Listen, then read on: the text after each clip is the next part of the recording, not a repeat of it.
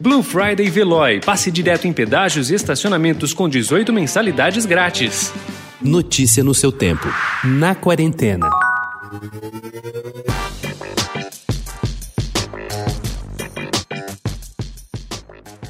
Juntar os cacos, recomeçar. O mercado editorial viveu tantos altos e baixos nos últimos anos, assistiu à ascensão e queda da cultura e da Saraiva, entrou em recessão, fechou temporariamente livrarias para combater o coronavírus, fez campanha de financiamento coletivo para ajudar as independentes a passar por este momento e está voltando a respirar. E tendo agora a chance de fazer diferente. Quem termina 2020 mais fortalecido e investindo na ampliação do negócio, como a Livraria da Vila e a Leitura, está fazendo isso com mais cautela. Nada de lojas deficitárias abertas por muito tempo, tamanhos além de suas possibilidades ou grandes empréstimos para abrir novas unidades.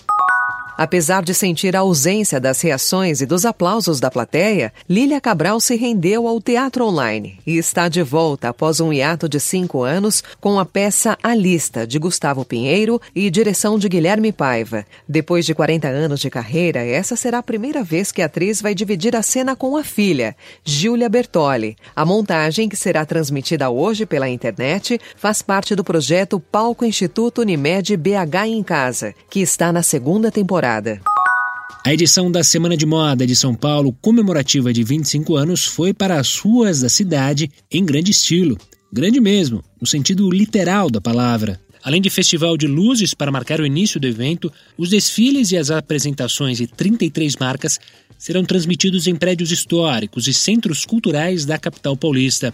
Até domingo, as projeções móveis vão passar por endereços como Mercado Municipal, Copan, Minhocão, Museu da Imigração, Centro Cultural Cidade Tiradentes e Parque do Ibirapuera. Esse disco aqui, por exemplo, ele é todo sobre vocês? Não, não é. Esse disco é Lene.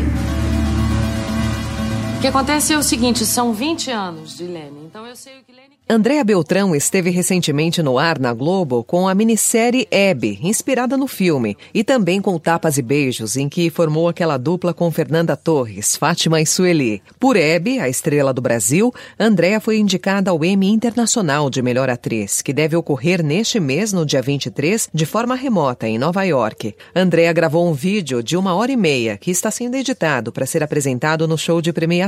Não tem muita expectativa de ganhar. Encerrada a pandemia, Andrea deve voltar ao teatro com Antígona, uma personagem clássica. E nesta quinta-feira estreia nos cinemas de São Paulo e no Rio de Janeiro com Fairlust, longa de Esmir Filho. Notícia no seu tempo. Aproveite a Blue Friday Veloy e passe direto em pedágios e estacionamentos com 18 mensalidades grátis. Corre que é por tempo limitado. Garanta o seu adesivo em veloy.com.br barra Blue Friday. Veloy. Piscou, passou.